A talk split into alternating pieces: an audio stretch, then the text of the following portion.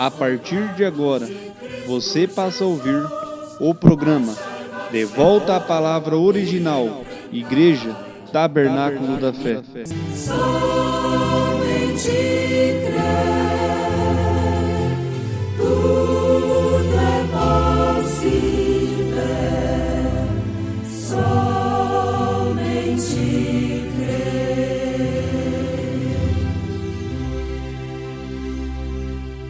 Não havendo profecia, o povo se corrompe, mas o que guarda a lei, esse é bem-aventurado. Provérbios capítulo 29, versículo 18.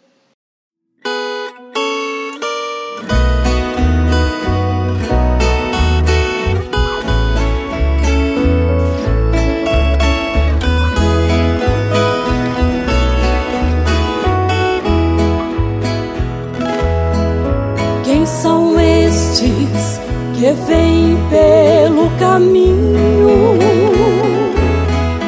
conquistando para Cristo multidões, onde a luta é travada e a vitória é alcançada. Com soldados são valentes. Gideões,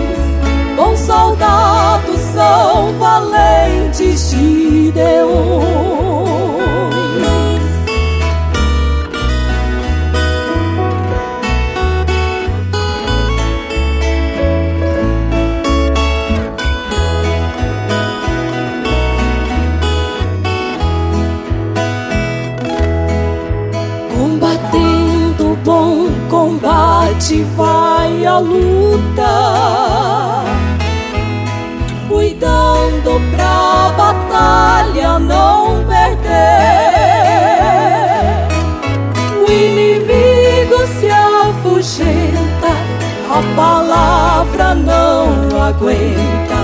A bandeira ensanguentada tem poder.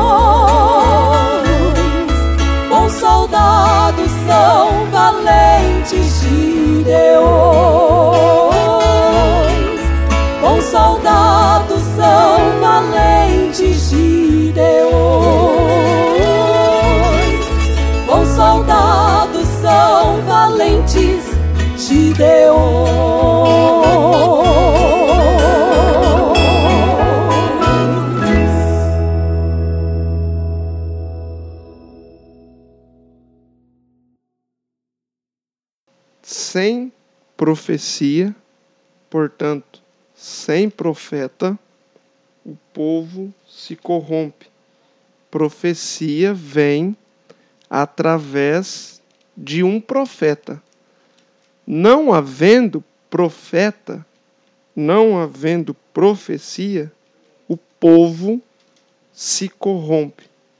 No Antigo Testamento, quando a coisa estava, o povo estava em um estado de calamidade, Deus sempre enviou um profeta. Foi sempre desta forma desde os dias de Noé. O mundo estava corrompido. O gênero humano havia se corrompido. E Deus então enviou um profeta com uma mensagem dizendo que o dilúvio, a destruição, chegaria para aqueles que se arrependerem, entrarem na arca e salvar suas vidas. E nos tempos que nós estamos vivendo, os dias atuais, os dias de hoje, Jesus disse que seria como nos dias de Noé. Mateus, capítulo 24, versículo 37. E como foi nos dias de Noé, assim será também a vinda do filho do homem. Esta escritura diz que, assim como foi no tempo de Noé, assim se sucederá na vinda do filho do homem. Como foi os dias de Noé? Nós analisarmos o quadro completo, vemos a corrupção no gênero humano, a raça humana se corrompendo, o pecado se acumulando até as atmosferas. E então veio o dilúvio. Este é o quadro do mundo. Este é o quadro daqueles que foram julgados e condenados pelas águas do dilúvio. Mas existe um outro lado. Existe o lado daqueles que aceitaram a mensagem. Como foi nos dias de Noé? Havia de um lado um mundo perdido, corrompido pelo pecado. Do outro lado havia um profeta com uma mensagem. Se Jesus disse como foi nos dias de Noé, tinha um profeta naquele dia, não tinha? Noé era o seu profeta. Então, da mesma maneira será na vinda do filho do homem. Noé estava com a mensagem profética, a mensagem dada por Deus. Outro profeta, e nós vamos falar sobre este profeta em especial, o profeta que surge no primeiro livro de Reis, capítulo 17, Elias, o tisbita da terra de Gileade. Quando o o rei Acabe, o apóstata rei Acabe, casou-se com a pervertida rainha Jezabel, e Israel entrou em um estado deplorável, Deus enviou um profeta, o profeta Elias. O profeta Elias é um profeta especial e nós vamos analisar as escrituras. Todos os profetas, das, quando você analisa a Bíblia, você encontra seus pais, seus avós, sua descendência, sua genealogia. Porém, Elias surge da terra de Gileade, Elias, o tisbita, sem mencionar seu pai, sua mãe, apenas cita o seu nome e diz que ele veio da terra de Gileade. Elias exerceu um ministério tremendo no meio do povo de Israel.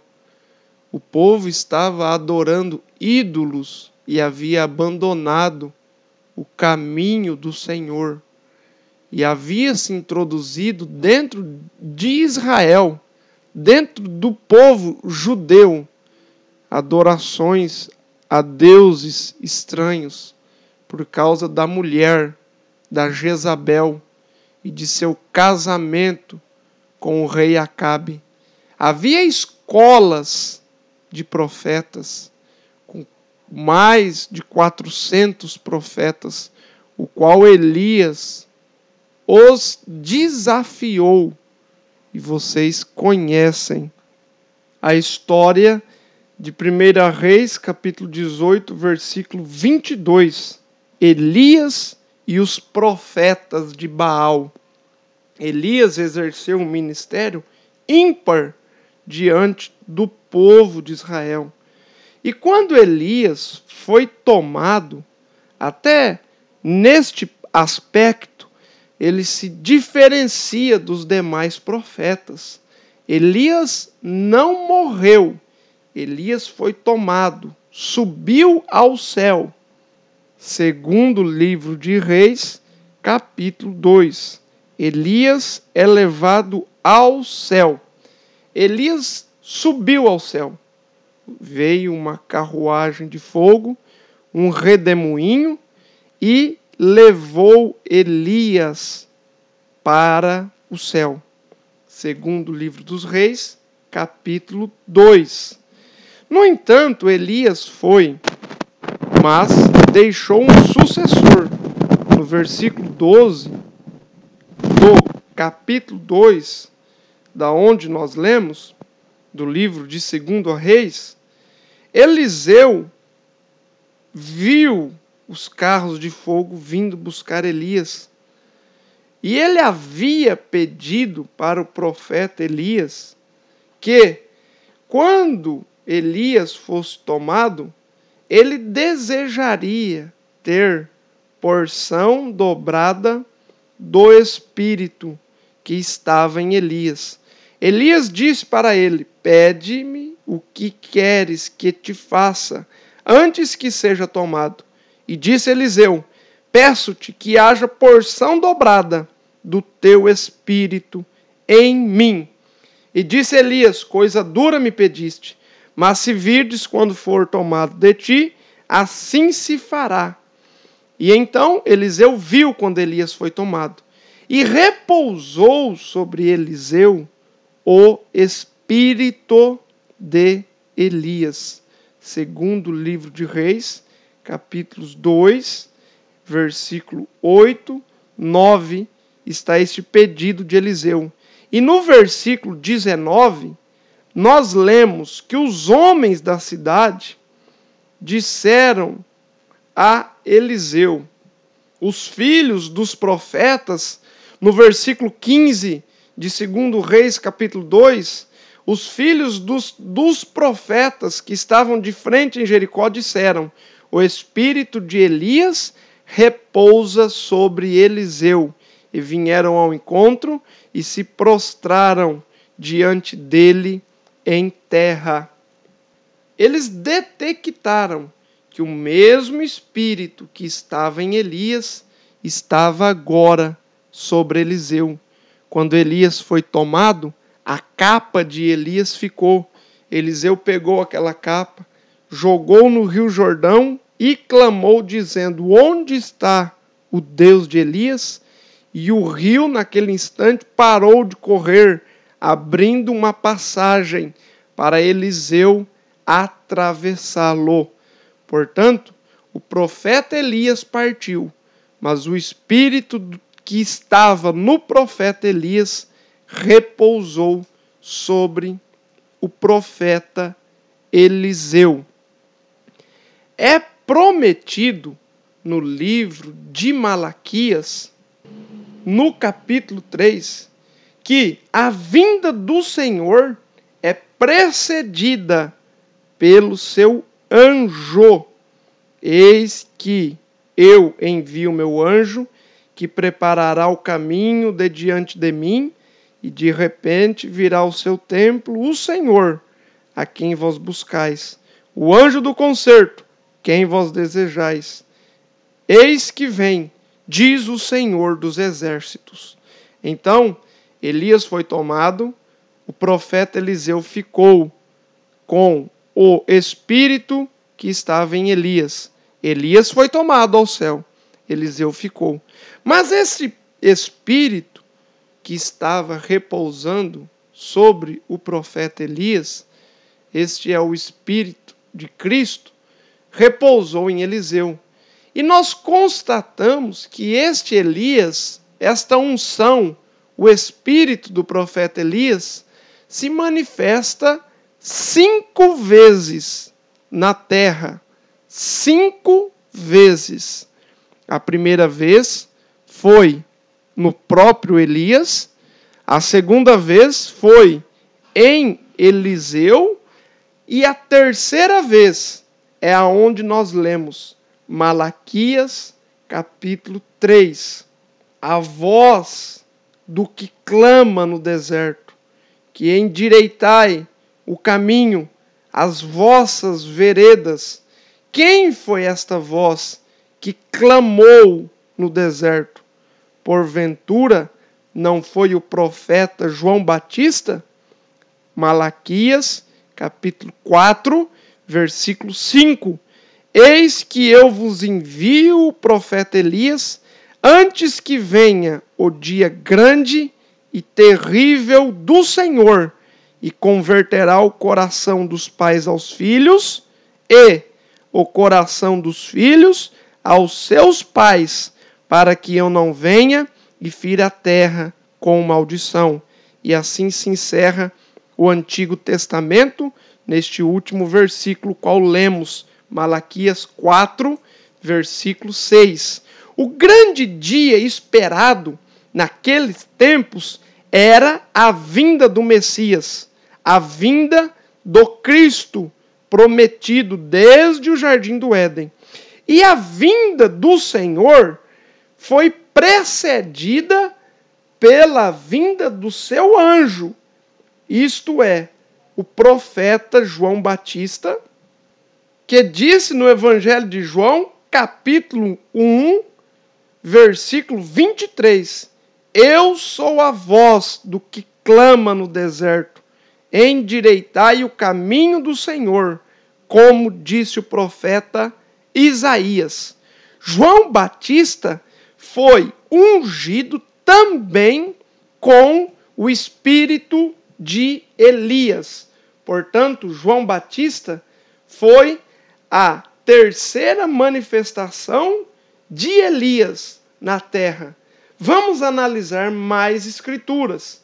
Evangelho de São Mateus, capítulo 17, no versículo 12 e o versículo 13. Os discípulos foram perguntar para Jesus por que, que os fariseus diziam que antes que o Messias viesse, era necessário que Elias viesse primeiro.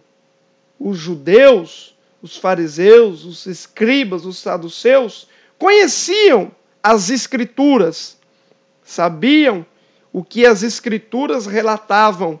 Portanto, eles sabiam que antes da vinda do Messias, Elias viria primeiro razão pela qual eles não creram em Jesus. Sabe por que eles não creram em Jesus?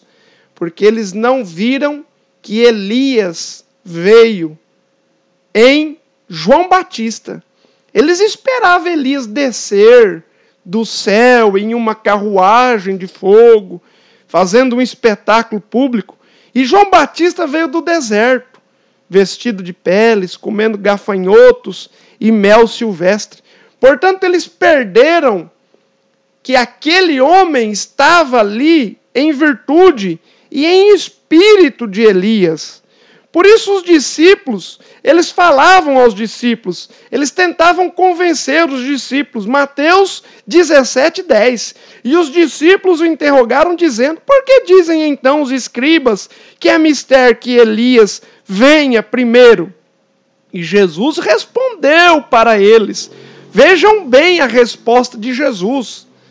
Eles perguntaram: Por que dizem então os escribas que é mistério que Elias venha primeiro? Jesus respondeu, disse-lhes: Em verdade, Elias virá primeiro e restaurará todas as coisas. Ele está falando do futuro. Mas vos digo que Elias já veio. E aqui ele troca do futuro para o passado. Ele está dizendo: Elias virá. Mas nesse versículo ele disse: Elias já veio e não conheceram, mas fizeram-lhe tudo o que quiseram. Assim farão eles também padecer o filho do homem. Então entenderam os discípulos que Elias falara de João Batista. Vê?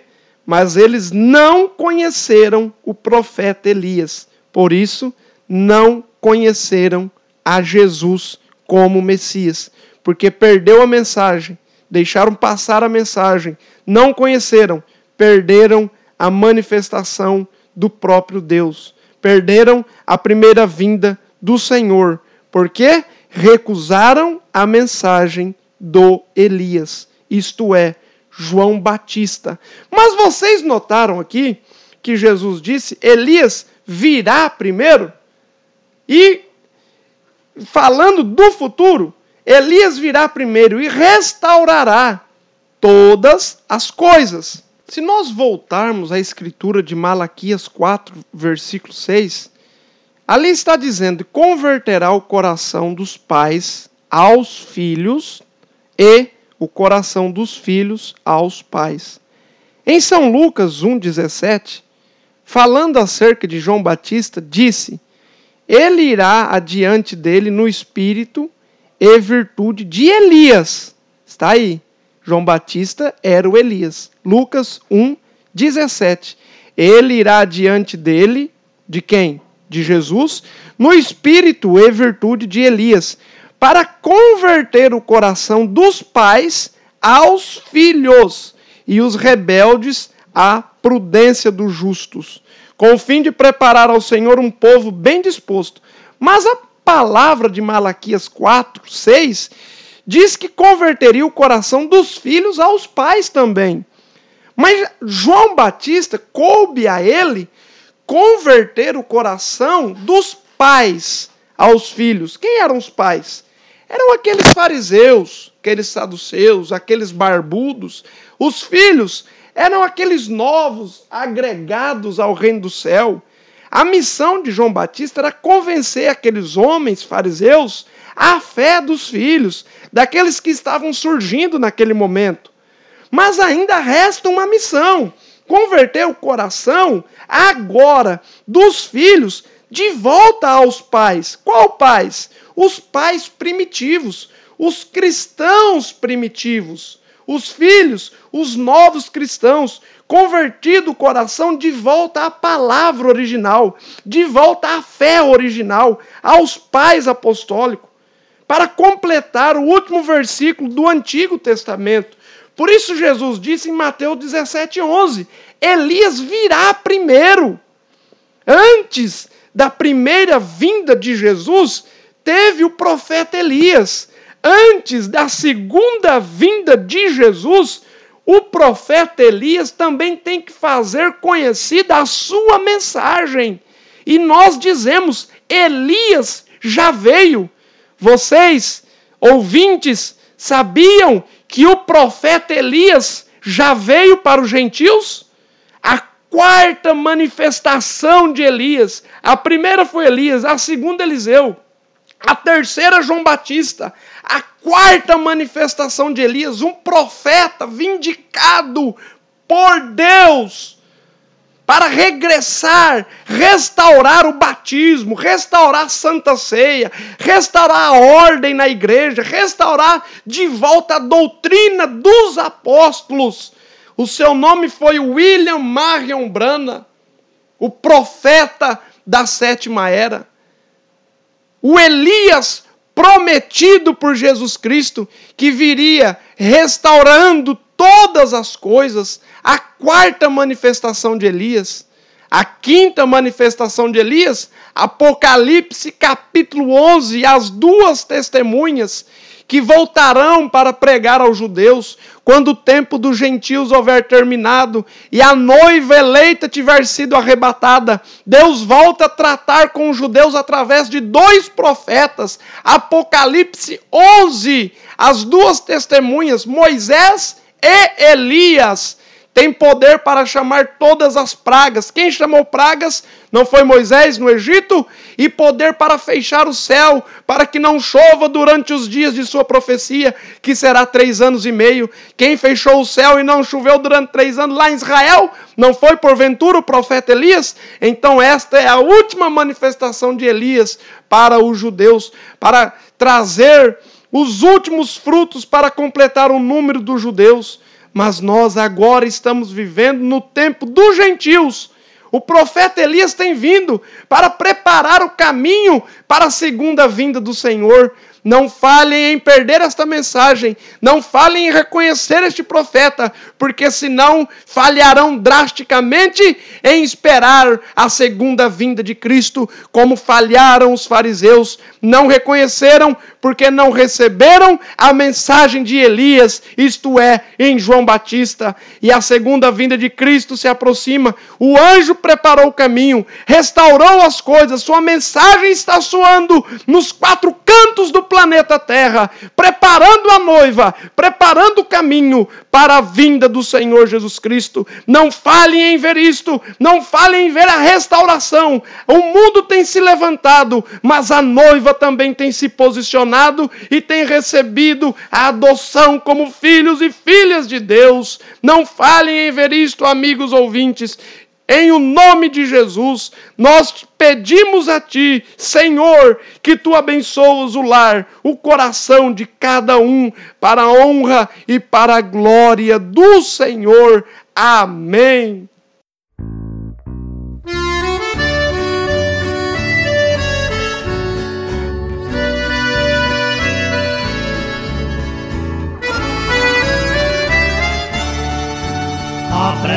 Presença de Deus me consola quando eu estou em aflição.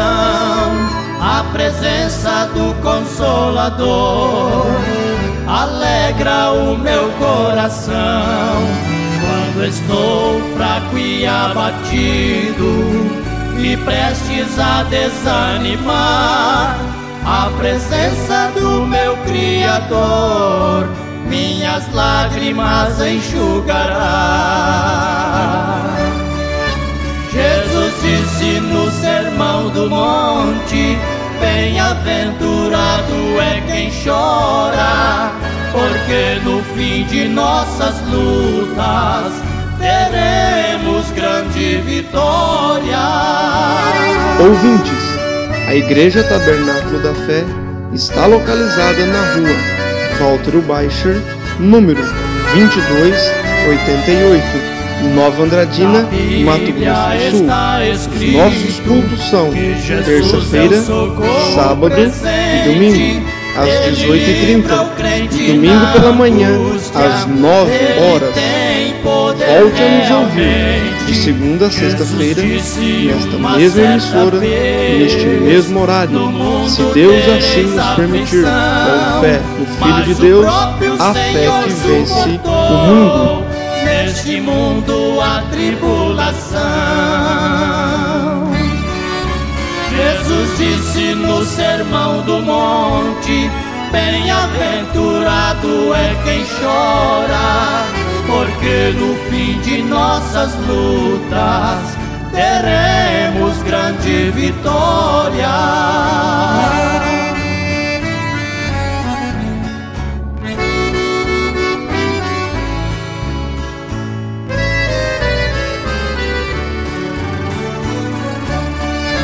Jesus disse no sermão do monte: Bem-aventurado é quem chora porque no fim de nossas lutas teremos grande vitória.